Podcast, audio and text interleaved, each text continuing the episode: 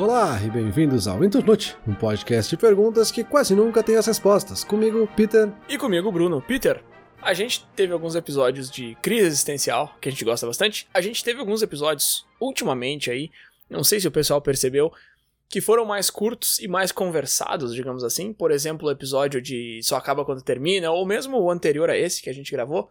Uma conversa um pouco mais aberta, assim, um episódio um pouquinho mais curto. Hoje o que, que eu quero fazer? Eu quero tentar misturar os dois. Eu quero fazer uma conversa um pouquinho mais aberta, não tão estruturada, não tão formal. Um pouquinho mais curto, provavelmente vai ser. Acho que não é um assunto que dá tanto pano pra manga, mas que no final do episódio nos deixa pensando o que, que eu tô fazendo da minha vida. Então vamos lá. A pergunta de hoje é: Eu sou escravo do quê? Peter, antes de eu passar o microfone para ti aí, pra tu me dar tuas impressões iniciais, deixa eu deixar muito claro do que eu tô falando aqui. A definição de escravo é aquele que é privado da liberdade, né? Que ele tá submetido à vontade de alguém ou de alguma coisa, que ele tá preso a uma força incontrolável. Então, eu quero falar um pouco dessa ideia de que a gente é escravo de uma de uma cultura que nos força a fazer coisas que a gente não quer com muito mais frequência do que coisas que a gente quer. Aquela velha história de que a gente passa muito mais do tempo acordado trabalhando do que fazendo algo que a gente quer fazer e tal.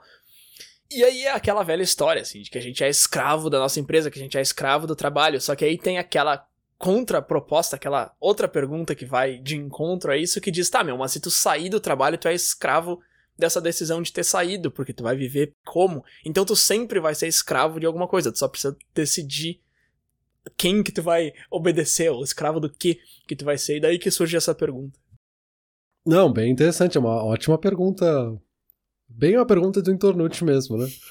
Uh, aqui, talvez, se eu entendi bem a tua pergunta, você tá falando um pouco de pressão social, ou essa ideia das pressões que a gente sofre, e aqui não tô falando de sofrimento sentimental, mas de coisas que acontecem com a gente, ah, mas essa pressão social quase levada ao extremo, assim, de, de chegar a um ponto que é uma pressão tão grande que eu não vejo outra opção a não ser fazer isso que estão me pressionando a fazer. É mais ou menos isso? É, mas é uma pressão mais de ti e de sobrevivência antes de ser social. Porque tem um pouco disso também da gente ser escravo da gente mesmo. O, a, a, minha, a minha pergunta alternativa aqui, meu título alternativo, e até combina um pouco mais com a capa do episódio, caso você esteja se perguntando, é seria Eu sou prisioneiro de mim mesmo. Porque a gente tem um pouco disso de criar essa imagem de quem a gente vai ser, e a gente acaba obedecendo essa imagem que a gente criou como se aquilo fosse definitivo, como se aquilo fosse canônico, e não necessariamente é. Então, assim, a gente pode ser um pouco escravo do nosso próprio estilo de vida, se é que isso faz sentido. Porque aí eu tenho esse estilo de vida, eu sou essa pessoa, então eu preciso ter esse estilo de vida, eu preciso ser essa pessoa e eu acabo seguindo aquilo porque tem que ser assim. Mas se eu vou lá e tento quebrar essa algema, eu acabo virando um escravo dessa decisão de ter quebrado essa algema. Então eu não quero mais ser o Bruno de hoje. O Bruno do futuro vai ser um Bruno diferente. E aí agora eu me tornei escravo dessa decisão de ser um Bruno diferente. Entendeu? Então eu acho que o que eu tô querendo dizer aqui é que a gente sempre acaba amarrado a alguma decisão ou algum conjunto de decisões que a gente toma em algum ponto da vida. Entendi, entendi. Eu acho que por, por essa lógica do prisioneiro de mim mesmo eu consigo entender. Porque cai um pouco na ideia de identidade, talvez, né? Essa, uhum, essa imagem que a gente cria de nós mesmos. E aí a gente acha que tem que seguir ela à risca, né? A gente, por algum motivo ou outro, acha que a gente implementou um processo que precisa ser seguido à risca e não pode fugir dele. Ah, eu acho que isso é bem comum, talvez na adolescência, talvez seja um pouco mais visível quando a gente está tentando descobrir a nossa personalidade a gente começa a descobrir algumas tribos, né? Alguns, algumas culturas, algumas comunidades. E aí tu acha que tu tem que ser de tal forma porque aquela comunidade é assim, então eu preciso ser igual, então sei lá. Ah, eu gosto muito de punk, então eu preciso ser punk. E os punks se vestem assim, e eu preciso ouvir essas músicas, eu não posso fugir disso, eu preciso ter o meu cabelo dessa forma, usar as roupas dessa forma. E não, sabe? Talvez tu goste só da música e o resto não te interessa. Ou talvez tu goste só da roupa e a música tu odeia, sabe? Isso é um processo que tu vai passando ao longo da adolescência de descobrir qual dessas coisas de cada uma dessas culturas e comunidades te interessam. Aqui, claro, né, não chega a ser tão extremo quanto a gente ser escravo dessa personalidade, mas é um processo que a gente vai passando na adolescência para construir a nossa personalidade adulta, né?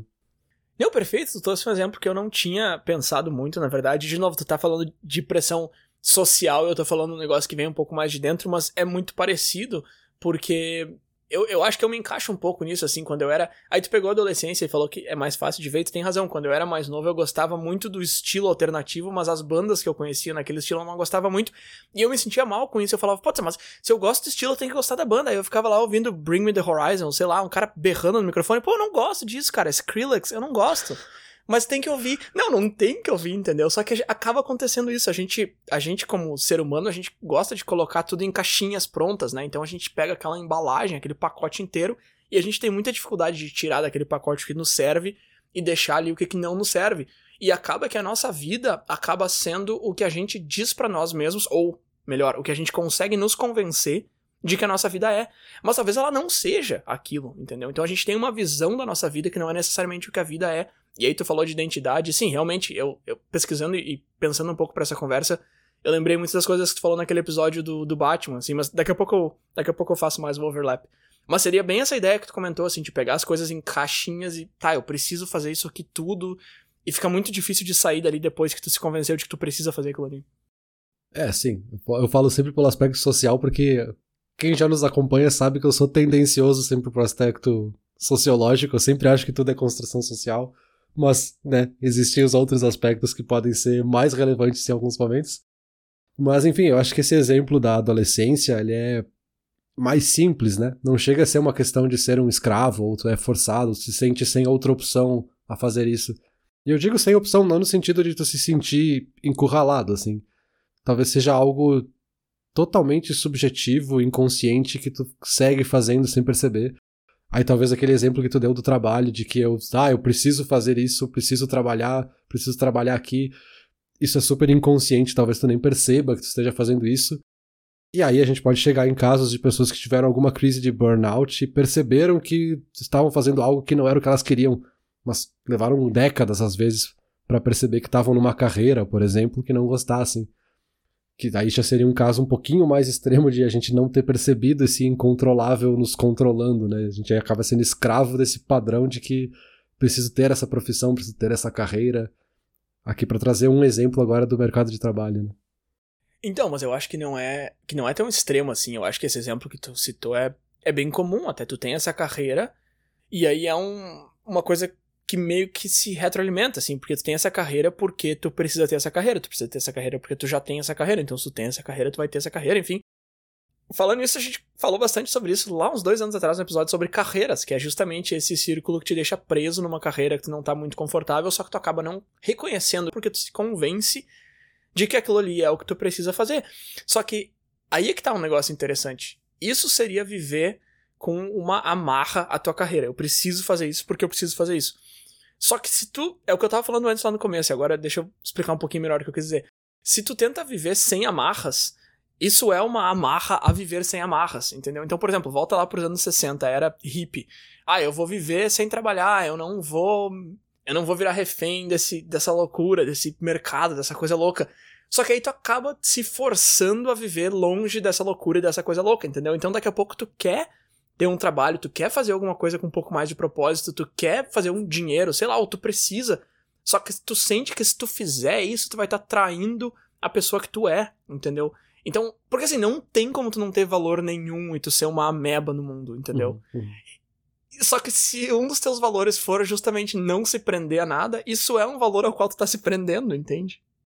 Sim, é, passa até um pouco da, de uma coisa que a gente pontuou no último episódio ali sobre óbvio, da ideia de verdades absolutas, que os relativistas falam que não existe verdade absoluta e isso seria uma afirmação absoluta.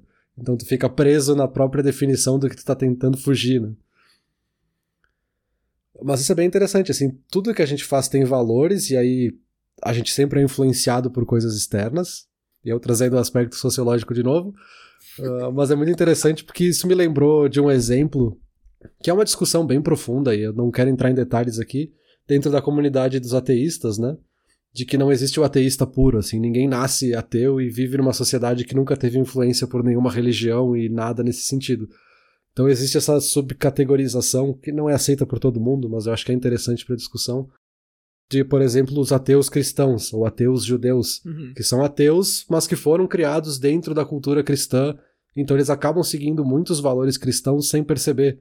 Ou eles seguem lógicas cristãs sem perceber, por mais que não concordem com certos valores, enfim. Porque eles são influenciados por toda a cultura onde eles foram criados, né? Por mais que nunca acreditem naquela religião ou não sigam aquele Deus, né? Isso é o tipo de coisa que vai ser muito interessante acompanhar quando a gente tiver a colônia em Marte, né? Porque eu acho que vai ser a primeira comunidade que vai começar do zero sem influência de religião. Ou sei lá, talvez tenha influência de religião, não sei, depende de quem é que vai começar a colônia. Ah, a gente dá um jeito.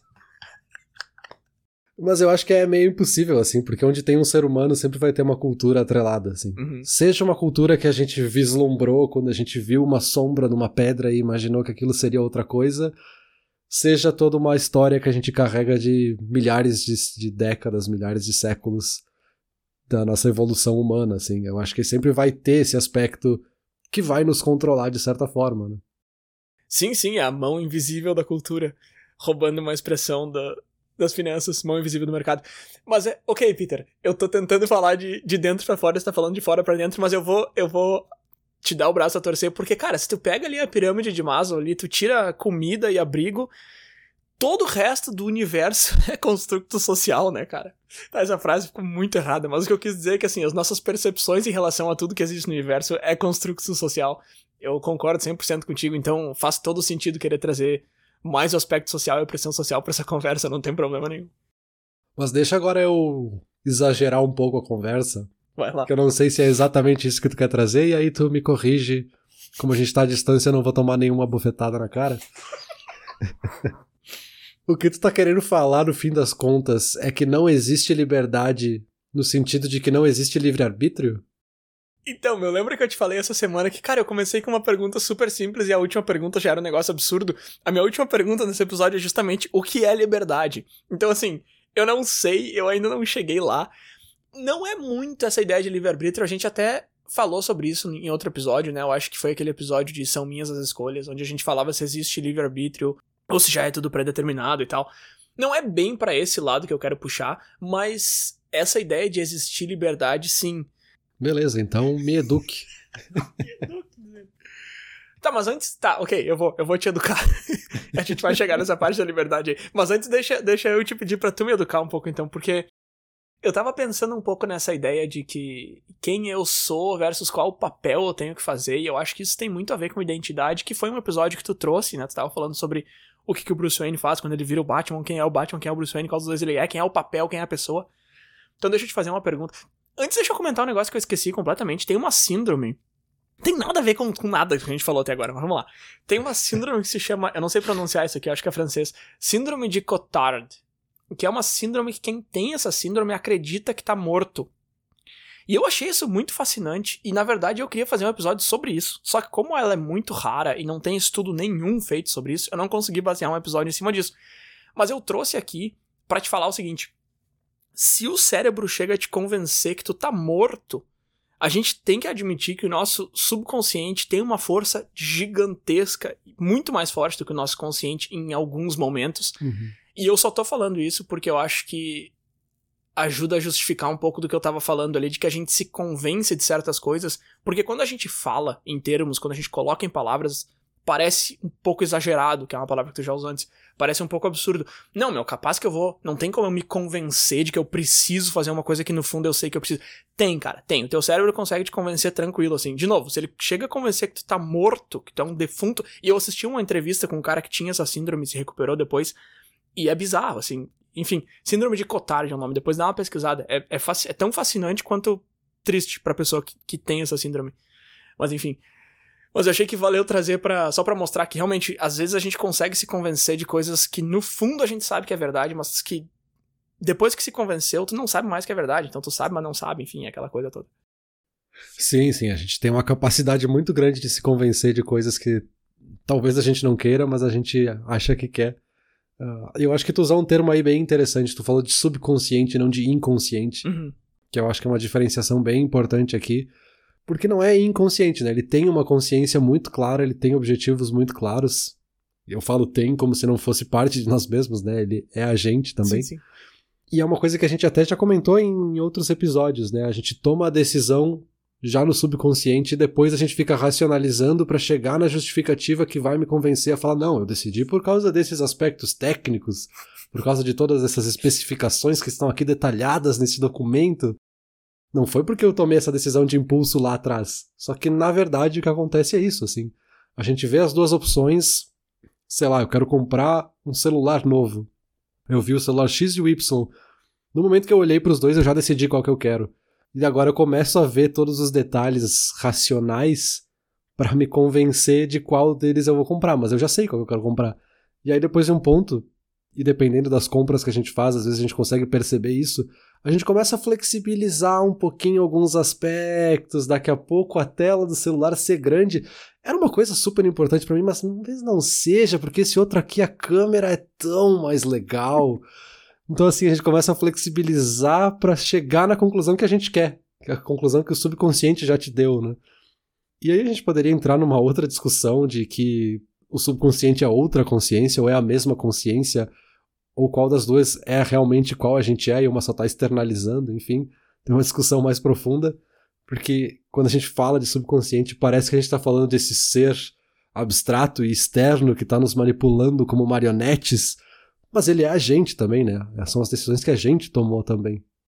Sim, sim, sim, perfeito, concordo com tudo que tu falou. Mas deixa eu pegar essa palavra impulso que tu usou aí, porque quando a gente fala assim, ah, a gente toma uma decisão de impulso, parece aquele pulo, assim, pular de cima de uma cachoeira, sei lá, o que eu visualizo, ou o impulso de fazer uma compra, ou de mudar de trabalho, fazer uma coisa. Só que às vezes o impulso é justamente o contrário, assim, é justamente porque tu conseguiu já te convencer, o teu subconsciente te convenceu de não fazer o negócio.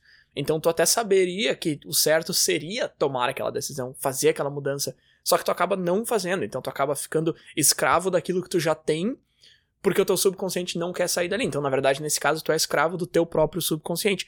Ou então, e aí pode ser justamente dar esse pulo, e aí nós vamos falar um pouco mais sobre isso no finalzinho ali, sobre daquela parte de liberdade, de decidir quebrar essa escravatura e tomar uma decisão que acaba te colocando numa situação em que tu é escravo dessa decisão que tu tomou. Mas enfim, Primeiro deixa eu voltar na parte de identidade ali que a gente tinha comentado.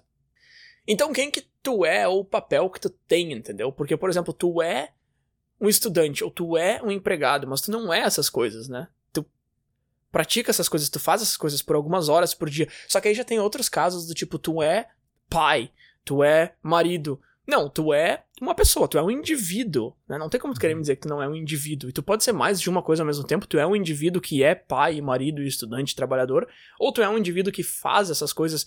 E eu acho que a gente não sabe identificar muito bem onde é que tá a divisa entre as coisas que a gente é e as coisas que a gente eu não sei nem como colocar isso. Eu acho que não tem palavras para definir exatamente o que eu tô querendo dizer, mas tipo, quem tu é a tua essência e os papéis que tu tem ao longo da vida, sabe? Tipo, tu é um marido e um pai ou tu é uma pessoa e Tu já entendeu a pergunta? Deixa eu parar de falar. Entendi, sim. É, realmente foi algo que a gente acabou passando um pouco naquele episódio sobre o uhum. Batman, né? Que o Batman foi a nossa desculpa para falar sobre personalidades e alter egos. Sim. Mas é um pouco isso, assim, a, essa diferenciação entre a nossa identidade, quem nós somos, e as diferentes personalidades que a gente acaba aplicando em diferentes momentos, né? Quem eu sou no trabalho é diferente de quem eu sou numa festa, que é diferente de quem eu sou num casamento, que é diferente de quem eu sou em X outros momentos da vida, assim. Ah, então, sim, eu acho que às vezes é difícil a gente fazer esse entendimento, ou a gente ter claro na nossa cabeça quem a gente é de verdade, porque a gente se porta de alguma forma com os nossos amigos que a gente não se porta com o nosso chefe, por exemplo. Uhum. E aí a gente começa a criar conflitos nesse limiar aí, nesse limite entre a personalidade e a identidade, que a gente começa a confundir de, tá, eu tô fingindo ser outra pessoa porque não é assim que eu falo quando eu tô com os meus amigos. Mas também pode ser o contrário, né? De, nossa, eu me portei como um babaca, mas é só porque eu tava com aqueles amigos e eu não sou assim de verdade, por que, que eu agi dessa forma, sabe? Também foi algo subconsciente ou inconsciente que eu acabei fazendo, né? Então tem essa margem ali no meio que é muito borrada, sabe? É muito difícil de perceber onde é que ela acaba, onde é que começa, assim. Não, perfeito, mas aí tu falou um negócio interessante que é de criar conflitos e ficar debatendo depois por que, que eu fiz isso. E aí, já que tu trouxe o ateísmo, deixa eu trazer uma religião. O budismo tem um, um conceito chamado. Eu não sei o nome do conceito. Anika, Anitya, Anita, eu não sei pronunciar isso aqui. Mas eles têm esse conceito que diz que a realidade é algo que sempre muda. E que o nosso sofrimento como espécie, como pessoas, vem da falta de capacidade de aceitar essa mudança. E que a gente se agarra ao passado, segundo o budismo. A gente se agarra ao passado de coisas que não existem mais. E por isso que a gente sofre. Inclusive, eu não sabia que a doutrina budista é basicamente assim: a gente sofre a vida inteira e vai morrer sofrendo. Eu não sabia que era um negócio tão pesado e para baixo, assim. Mas enfim, aí eles atingem o nirvana, que é justamente quando o sofrimento para. Então, assim, tem um final feliz o, o budismo, mas a, a, a, base deles é que é tudo é sofrimento, é horrível, é dor. E aí eles explicam que o sofrimento vem justamente daí. E aí tu tava falando e eu, eu fiquei, cara, é, é bem isso mesmo, porque a gente fica, ah, por que que eu, por que que eu fico mudando quem que eu sou? Essas perguntas que eu tava fazendo antes, né? Quem que eu sou de verdade? Quem que eu sou agora? Quem que eu posso ser? Por que, que a gente sofre tanto com isso, sabe? Segundo o budismo é porque a gente não consegue aceitar. O budismo diz que a realidade é, é quase líquida, assim. Eles usam o conceito de flow, né? Que muda e vai e volta e troca. E a gente não consegue lidar com isso. A gente quer que ela seja um cubo sólido e esse aqui sou eu. Sim, sim, essa ideia de, de autoaceitação quase, né, de autoafirmação é, é bem complexo, porque a gente tem que aceitar que a gente é várias coisas ao mesmo tempo, e isso é quase paradoxal, assim, quem sou eu? Eu sou várias coisas, né? E aí, óbvio que cria conflitos, principalmente quando a gente começa a ter alguma ansiedade, alguma outra coisa que nos aflige internamente. Não saber quem eu sou parece que é a primeira coisa que vai me criar essa crise, sabe? Porque parece que para solucionar um problema interno, preciso, não, eu sou essa pessoa, essa é a decisão que eu vou tomar. O primeiro passo é saber quem eu sou. Mas se eu tô mudando todos os dias e em cada momento, em cada lugar que eu tô, eu sou uma coisa diferente, qual que é o próximo passo que eu dou então? Sabe? Cria esse conflito interno de certa forma, que é bem interessante. E aí uma frase que me vem à mente que ela é bem subjetiva, mas ela faz sentido aqui nesse contexto, que é dessa definição de quem sou eu, né? Eu sou os círculos numa linha reta, que é basicamente a gente não segue uma linha do tempo naquele formato tradicional, vai em linha reta. A gente está sempre andando de forma torta em círculos e volta e desce e sobe. Mas é isso que eu sou, assim, eu sou essa linha reta que faz curvas. Então é um, é um pouco disso, assim, de aceitar que a gente não é tão estável quanto a gente acha que é. Olha, se a linha reta for progresso, já tá bom, porque fazer progresso e voltar e continuar progredindo é ok. Agora, se a linha reta for só o tempo e tu ficar só andando em círculos a tua vida inteira e os anos passando, aí já é outra história. Mas é interessante essa frase. Eu também tenho uma frase de efeito aqui para ti, então. Let go or be dragged. Essa aí vem do estoicismo, que diz basicamente: deixa pra lá ou o troço vai te arrastar junto. Sei lá. Nossa, eu traduzi super bem. Mas enfim, é aquela ideia de que tu fica segurando naquele negócio e uma hora ele vai por água abaixo, aquela âncora vai te levar junto. Uhum. Então, assim, não te apega tanto nas coisas, não te apega tanto no passado. O que já foi, já foi. Né? Essa ideia que a gente falava do budismo ali, de que as coisas são mais líquidas e o que já passou, passou. Não adianta tu querer segurar a água, porque ela vai escorrer pelos teus dedos e tu vai ter que se adaptar com a nova onda que tá vindo, enfim. E essa frase é interessante também. Sim, entra quase na ideia jamais filosófica, né, de que o passado não existe, né? Uhum. Só existe o agora. Então, se eu ficar me prendendo ao passado, eu tô me prendendo a alguma coisa que sequer existe. Então, talvez não valha a pena. Vale mais a pena eu pensar no agora com a perspectiva do futuro, pensando, obviamente, que o futuro também não existe, mas que eu tô prevendo algo para essa outra pessoa, né? Esse outro Bruno, esse outro Peter que vai estar lá na frente e que eu posso ajudar agora, a partir daqui, né? É, que aí é que tá, tanto o passado quanto o futuro não existem, o que parece uma coisa maluca, mas é verdade, só que a diferença crucial é que o passado já existiu e nunca mais vai existir, o futuro vai existir. Porque no fim das contas, né, Peter, o teu eu futuro sempre vai ser uma combinação de tudo que o teu eu presente e passado, lógico, faz ou deixa de fazer, tudo que o teu eu presente experiencia ou deixa de experienciar. A combinação de tudo isso vai ser o teu, teu eu do futuro. Então, basicamente, no fim das contas, cara, e aí tu citou livre-arbítrio lá e, e a gente vai cair um pouquinho nisso aqui. Mas basicamente o teu eu do futuro tá preso, e ele é, para usar a palavra do título do episódio, ele é um escravo das decisões e da sorte do teu eu do presente. O teu eu do futuro é um cara que ele não tem escolha própria, ele tá preso ao que tu vai fazer agora. Ok, talvez lá na frente ele consiga tomar uma decisão que mude alguma coisa, mas ele não vai começar do zero. O teu eu futuro ele vai começar do ponto em que o teu eu presente vai deixar ele. Sim, acho que a gente está falando muito da, dessa relação de, de, de, prendimento e desprendimento das coisas. A gente tem esse prendimento ao passado, uhum. para seguir nesse exemplo que a gente estava falando agora há pouco, Então, assim, o passado acabou de acontecer, ele já não existe mais, mas eu me prendo a ele porque ele é a única referência que eu tenho, né? O futuro é 100% incerto. O passado, por mais que ele já não exista mais, ele tá ali. Eu sei o que aconteceu lá atrás. Então ele é a minha única referência do que pode vir a acontecer. E aí teria essa ideia do desprendimento, que acaba sendo quase um conselho que a gente ouve para pessoas que estão em situações difíceis ou que estão pensando em mudar de vida, para falar nesse sentido, de que a pessoa precisa ter muito desprendimento para mudar de carreira, por exemplo. Uhum. Então é um pouco desse sentido, assim, da gente se soltar dessa amarra que a gente está se colocando e se desprender, né, de fato. É, mas é que referência é uma palavra-chave que tu usou que é muito importante, justamente por isso que o passado é importante. Não adianta a gente querer viver 100% de desprendimento, tu precisa usar o passado pelo menos pela memória. Claro, querer voltar pro passado é tão ridículo quanto soa, mas tu não pode simplesmente ignorar o que aconteceu, né?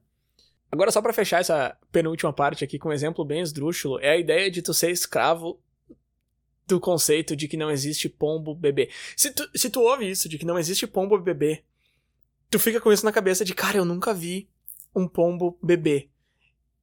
E eu não tô falando de beber o verbo beber, eu tô falando de beber tipo neném, um pombinho minúsculo, sem pelo e tal.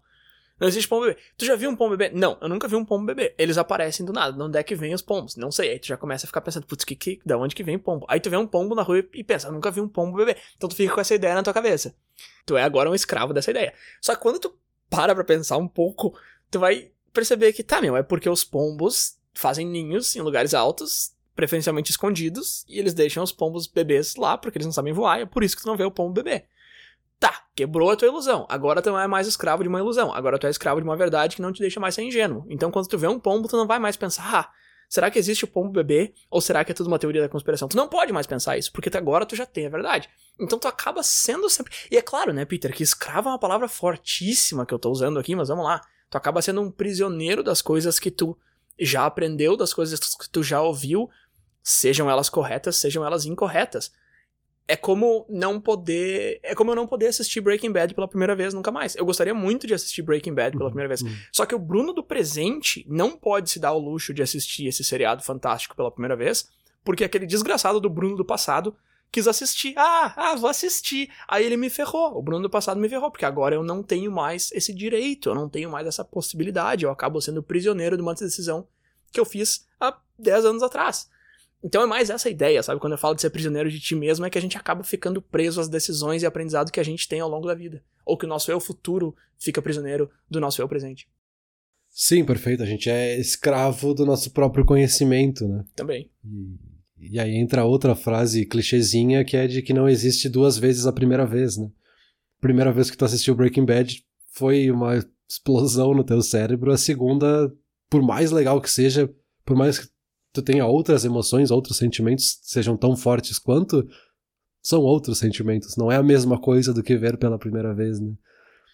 Mas eu acho que é importante pontuar, porque existe a teoria de que pássaros sequer existem, né? Então, só queria deixar isso aqui registrado, mas a gente passa reto. Eu sei dessa teoria, eu conheço essa teoria, foi justamente por isso que eu trouxe o exemplo do pássaro bebê. Tu sabe que foi por isso que eu trouxe o exemplo do pássaro bebê. Agora, pro último bloco desse episódio, eu vou confessar de onde veio essa ideia para esse episódio.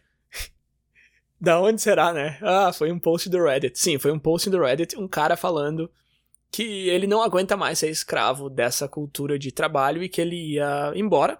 Vou embora, eu vou pro meio da selva, da floresta. E ele não tava nem pedindo ajuda com isso, assim, ele só tava pedindo um conselho do tipo, o que, que eu posso deixar de carta para as pessoas saberem que eu tô bem, sabe? Que eu não fui abduzido, ou que eu não fui sequestrado, sei lá. Era só isso que ele queria. Só que é claro, sendo Reddit o Reddit, começou uma discussão gigante de, meu, o que que tu tá fazendo, cara? E, enfim, o cara era um babaca, assim, e no fim das contas acabaram tacando pedra no cara, e, eu, e ele chegou uma hora que ele parou de responder. Eu não sei se ele foi mesmo. E eu digo que ele é um babaca porque os motivos dele eram ridículos e o jeito que ele tava respondendo às pessoas era completamente agressivo e, e ridículo também. E, enfim, isso não cabe ao ponto aqui. O que cabe ao ponto é o seguinte: ok, meu, ele fala que ele é um escravo dessa sociedade porque ele precisa trabalhar para viver. E tá, eu já falei em outro episódio que por definição você não precisa trabalhar para viver, porque o oxigênio não é pago e tu pode muito bem ir atrás da tua comida e teu abrigo, só que é muito, muito, muito, muito, muito difícil. Se tu acha ruim trabalhar 40 horas por semana, com certeza tu teria que botar muito mais esforço se tu vai construir a tua rede elétrica, o teu encanamento e tudo mais. Então, assim, no fim das contas, ok. Na prática, é verdade, a gente precisa trabalhar para viver, então eu meio que concordo com essa parte. Só que quando tu quebra essa amarra, para usar o que a gente tava falando antes, tu acaba se amarrando nesse outro aspecto que é, bom, agora eu preciso fazer tudo que é a premissa daquele filme uh, Na Natureza Selvagem, acho que é o nome em português, que é o Into the Wild, que para quem já viu o filme, mas mesmo sem ver, dá para imaginar o que, que vai acontecer com um cara que decide sair da sociedade e ir pra floresta viver sozinho, né? Não vou dar o spoiler do filme aqui, vou sim, ele morre. Enfim, então acaba, acaba que tu vira escravo dessa decisão de se afastar e, e, e morre. Ok, talvez você não vá morrer, sabe? Mas o, o meu ponto todo aqui é que, tipo, meu, às vezes tu quer quebrar uma algema, tu acaba se algemando num negócio muito pior, entendeu? Sim, perfeito. Essa é uma discussão que eu lembro ainda lá na escola, no ensino fundamental. Não, acho que já era ensino médio, na verdade. Nas aulas de filosofia, onde se discutia, assim, de que a gente sempre vai estar tá seguindo alguma regra. Uhum. A gente sempre vai estar tá preso a alguma coisa. A gente pode decidir fugir da sociedade e não viver mais sobre as leis da República Federativa do Brasil, mas a gente vai estar sujeito a outras regras, a outra cultura, a outra coisa que a gente se impôs para seguir, né? E a gente pode voltar até séculos antes de Cristo, né? Teu famoso amigo Diógenes, ah, o fundador do, do cinismo, o cínico. Ele talvez fosse um dos primeiros, ou o primeiro conhecido e registrado que tentava viver numa forma de fugir dessa ideia da sociedade, ele queria fugir de todos os padrões, ele não queria seguir as regras, ele queria ser livre de verdade, porque ele entendia que aquilo era o sentido da vida, né? Ter realmente o sentido da vida e ser realmente feliz é não seguir nenhum dos padrões daquela sociedade da Grécia Antiga, nesse caso, né? Sim, meu, mas o Diógenes era o Chaves da vila ali, ele morava no barril e tomava porrada do seu Madruga. E, cara, é que aí é que tá, isso que tu falou é muito interessante. Tu sempre vai ter que seguir alguma regra. Um exemplo muito mais ridículo e muito menor é o cara que decide sair do emprego e abrir uma empresa, porque agora ele não vai ter chefe. Meu, tu tem um chefe na tua empresa, tu abre um negócio agora tu tem 100 chefes, porque cada cliente que tu tem quando tu é o dono da empresa é teu chefe, porque o cara tá mandando o que tu vai fazer. O que, que tu vai dizer? Tu vai dizer que não, não, não sigo mais regras de ninguém. Tu não vai ter cliente nenhum, tua empresa vai morrer. E, veja bem, eu não tô dizendo não abram sua empresa e não corram atrás do seu sonho, não é isso que eu tô dizendo, não tem nada a ver com isso, foi só um exemplo pequenininho que eu usei aqui. Mas sim, cara, se tu sair das regras da, da, da, República Federativa, tu vai viver as regras da regra da selva, que é tipo, meu, ou tu mata ou tu morre, sabe? Então é lógico que tu sempre vai seguir alguma regra. É, e eu acho que a gente chega até na tua própria pergunta aí. Sou escravo do quê? Ou o que que tá me prendendo, de certa forma. Talvez nem tenha uma resposta assim clara, assim, de eu poder dizer em duas, três frases exatamente o que está me prendendo, exatamente o que define o que eu faço ou deixo de fazer porque é uma mistura ali de milhares e milhões de coisas que vão definindo meus valores, a minha ética, o que, que eu uhum. tenho que fazer, o que, que eu deixo de fazer. Que aí pode ser justamente as regras da selva aí, as leis da selva, pode ser as leis de fato escritas e registradas na Constituição ou no, em todo o sistema legal do país onde tu vive, pode ser as regras não escritas da sociedade, pode ser as regras que tu impôs a ti mesmo, de coisas que tu quer ou não quer fazer. Então, enfim, tu sempre vai ter um leque gigante de regras definindo como tu vai se portar ou como tu vai viver, além da tua própria identidade, da tua própria personalidade, né? Eu vou concordar contigo que não tem essa resposta pronta. Eu acho que essa resposta que tu construiu aí, ela faz muito sentido e ela seria uma boa conclusão para o episódio. Nesse post, e ele vai ser o único link da descrição aqui se alguém quiser dar uma olhada, nesse post teve uma resposta. O post não tá mais lá, o moderador deletou, mas os comentários ainda estão, então a discussão ainda tá viva. O, teve um cara que comentou o seguinte: é um comentário um pouquinho longo, tem sei lá umas três linhas, eu traduzi livremente do inglês, mas vamos lá. Ele falou pro cara, porque o cara tá dizendo isso, né? Eu sou escravo, e, e o que eu quero combater com esse episódio é justamente essa ideia de que a gente é escravo dessa sociedade, dessa cultura consumista, etc e tal. E o que o cara tá falando pro, para quem escreveu o post é o seguinte: tu só é escravo da tua própria falta de iniciativa e dessa caixa de pensamentos em que tu se trancou. Aí tu acaba transferindo isso para relacionamentos e pro mundo lá fora e te torna um escravo da tua própria ideia de abandonar tudo e se isolar. Essa parte eu achei muito interessante. Tu é um escravo da tua própria ideia de deixar de ser um escravo, que é o que eu já vinha falando antes. E aí ele complementa assim: existe muita gente que encontra um meio termo e faz trabalhos que gosta e que são suficientes para se sustentar. Um trabalho bom é a fundação de uma boa vida junto com bons relacionamentos para com os outros. Trabalho bom ser a fundação de uma boa vida, não sei o quanto eu concordo ou discordo, mas enfim, tô citando o cara aqui. E aí ele termina assim: fugir de tudo porque tu acha que é melhor que os outros é simplesmente alimentar pensamentos errados, nihilistas que tu desenvolveu enquanto sofria em outra batalha. Essa parte no final eu achei muito legal também. Essas ideias estão vindo de outro lugar, cara. Não é só porque tu tem que trabalhar, que tu acha que tá tudo errado e tu quer ir embora. Tu tá brigando alguma outra batalha que de repente tu nem sabe o que, que é essa outra luta. E aí tinha um cara que comentou embaixo desse dizendo: "Ah, eu vivia assim por muito tempo, fazia um bico aqui quando precisava de dinheiro, mas não tinha trabalho". E aí ele colocou que a vida dele ele definiu como nothing but struggle and freedom, que seria nada além de passar perrengue e ter liberdade. E aí nós vamos chegar no ponto final aqui da liberdade com a seguinte pergunta, Peter: Como assim nada além de perrengue e liberdade? Meu, para mim perrengue é o oposto de liberdade, entendeu? Se tu me oferece uma vida em que eu vou passar perrengue e ter liberdade, eu não quero essa vida porque isso não é liberdade de verdade. Para mim, liberdade de verdade vem com alguma fundação, entendeu? Ok, quando eu era mais novo eu fazia o que dava na telha, assim. Teve dia que eu decidi ir pra um show naquele dia e fui sozinho e comprei ingresso na calçada e entrei, entendeu? Eu não tô dizendo que eu sou o cara que tem a vida toda estruturadinha, eu sei exatamente o que eu vou fazer nos próximos 10 anos. Não! Até hoje em dia eu sou bem mais assim, antigamente eu não era. Então, assim, não tô julgando quem é assim, mas para mim, o que eu acho de liberdade é que ela não vem sozinha, ela não é essa ideia de uma zebra correndo na savana se tu é uma pessoa. Se tu é uma zebra, claro, essa é a ideia de liberdade. Mas eu acho que se, uma, se tu é uma pessoa, acho que isso não existe. Assim, eu acho que tu precisa um pouco de estrutura. Então, minha pergunta para ti é o seguinte: a liberdade de verdade, ela só existe quando a gente abre mão dessa liberdade falsa? Ou tu acha que dá para viver só com liberdade e perrengue? E aí a pergunta final, é claro: o que, que é liberdade? Acho que pergunta final não é quase uma pergunta inicial, né? o que é liberdade é quase tão complexo quanto perguntar o que é arte. Que liberdade é quase um conceito pessoal, é um conceito que muda ao longo dos séculos, muda em diferentes culturas. A liberdade que, ou a ideia de liberdade que a gente tem aqui no Brasil é diferente da ideia de liberdade dos norte-americanos, dos uruguaios, dos europeus, enfim. Esse, essa ideia, essa ideal de liberdade é um ideal talvez seja mais uma utopia até. Que cada um vai ter uma percepção diferente. Talvez para aquele cara era um, um, equilíbrio perfeito ali entre passar perrengues e a liberdade. Pra ti sequer faz sentido, porque não existe liberdade se tu tá passando perrengues. Mas aí eu acho que talvez a gente possa falar um pouquinho mais de, de, conforto, talvez. Porque a gente tá falando aqui de coisas um pouco pesadas, o termo talvez mais pesado possível, que é ser escravo de alguma coisa. E aí talvez conforto seja o oposto.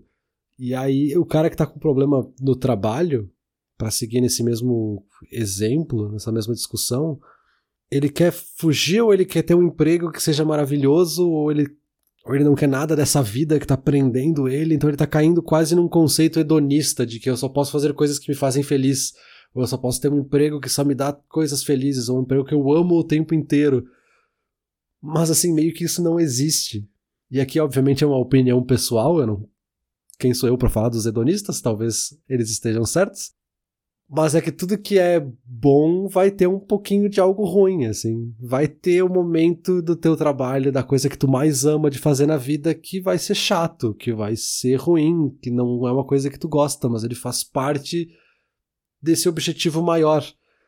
E aí a gente poderia voltar pro episódio de sentido da vida de que tem um significado maior às vezes o sofrimento é parte da alegria, né? A gente saber que existe tristeza é um pouco do motivo da gente se sentir feliz, né? Se a gente vive só por referenciais e por bases de comparação, o momento que a gente fica triste é importante para que a gente se sinta mais feliz lá na frente, né? Sim, sim, hedonismo é. Você sabe a minha opinião em relação ao hedonismo, mas aí tu tem um epicurismo também que diz que dá para ter só prazer sem sofrimento nenhum, desde que a tua expectativa de prazer seja bem menor do que a de um hedonista. Então, assim, tem gente que diz que dá para fazer. Eu concordo muito mais com o que tu tá dizendo, que, cara, não faz nem sentido o que, que é uma vida só com coisa boa. Você não tem nada ruim, tu não tem parâmetro, como é que tu vai comparar o que, que é bom e o que, que é ruim se não tem nada ruim? Então é uma vida com tudo neutro, enfim. Mas acho que já dá pra, pra gente concluir esse episódio, né, Peter? Sim, esse teu episódio rápido aqui já tá passando do tempo. Vamos lá. Peter, eu sou escravo do quê? Pergunta fácil. Vou responder de uma forma fácil. Não sei. Mas eu vou justificar, calma. Tá. Eu não tô falando não sei no sentido de alguém que esteja fugindo da pergunta. Eu tô falando não sei porque eu acho que não tem como saber. Porque eu acho que a gente é um pouco escravo de tudo. A gente é um pouco escravo da sociedade, um pouco escravo de nós mesmos, um pouco escravo das leis, das regras, de tudo, da natureza que seja, dos nossos impulsos instintivos, enfim. É muito difícil dizer o, esse o que, sabe? Eu acho que o, a armadilha da pergunta tá nesse o que. Eu não sei qual que é esse o que, mas tem muitas coisas que me influenciam o tempo todo, e é essa força de fato incontrolável aos poucos ao longo da vida talvez eu possa mudar um pouquinho a direção, mas sempre vai ter algo me controlando de certa forma, né? Eu acho que essa era justamente a ideia em que eu queria chegar, era justamente a conclusão que eu queria para esse episódio. Eu, eu realmente não sei onde que eu queria chegar quando eu comecei a pesquisa, assim, não foi uma daquelas pesquisas que ah, eu vou carregar para chegar nesse ponto, não foi. Mas o, o que eu queria debater, pelo menos, era justamente essa ideia de que ah, a gente é escravo disso, né? Essa ideia de que a gente é escravo do trabalho das 9 às 5, sei lá. E eu achava que não. E, e, eu acho que essa conclusão que a gente chega no final com esse não sei, esse não sei é muito mais poderoso do que ele parece, né? Esse que tu comentou de, cara, ok, a gente sempre vai ser meio que escravo, entre aspas, de alguma coisa. De novo, palavra muito forte, mas vamos lá. Sempre vai ser um pouco prisioneiro de alguma coisa, mas não necessariamente de algo que tá tão óbvio, que tá tão na cara. A gente sempre vai ter que seguir alguma coisa, sempre vai ter que travar certas batalhas e tal. E isso vai vir de, de todos os lados da vida e a gente vai ter que lidar com isso, porque se tu fugir de uma batalha, provavelmente tu vai dar de cara com uma bem mais difícil depois, né? É, eu acho que é, talvez, como conclusão, também é importante dizer que talvez isso não seja necessariamente ruim. Óbvio que o conceito de escravo é algo terrível e péssimo, mas essa ideia da gente ser controlado ou a gente ser influenciado por coisas que a gente não compreende ou que a gente não consegue racionalizar não é necessariamente ruim é a mesma coisa que a gente tá falando agora há pouco de subconsciente. O subconsciente não é ruim, ele não tá ali para te manipular. Ele é tu. Tu é o subconsciente também. Então a decisão dele é a tua decisão. É que a gente tem essa mania, talvez, de achar que é só o lado racional que é o que tá certo, que é só essa cabeça pensante que tá falando e que tem o poder da linguagem que é a que tá certa. Mas esse outro lado da gente também é a gente, ele não tá errado, né?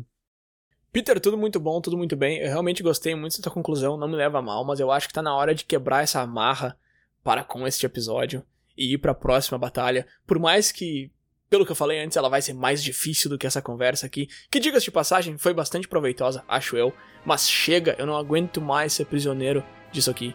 Valeu. Perfeito. Diante do incontrolável, vamos fazer algo que a gente pode controlar, que é terminar esse episódio. Valeu.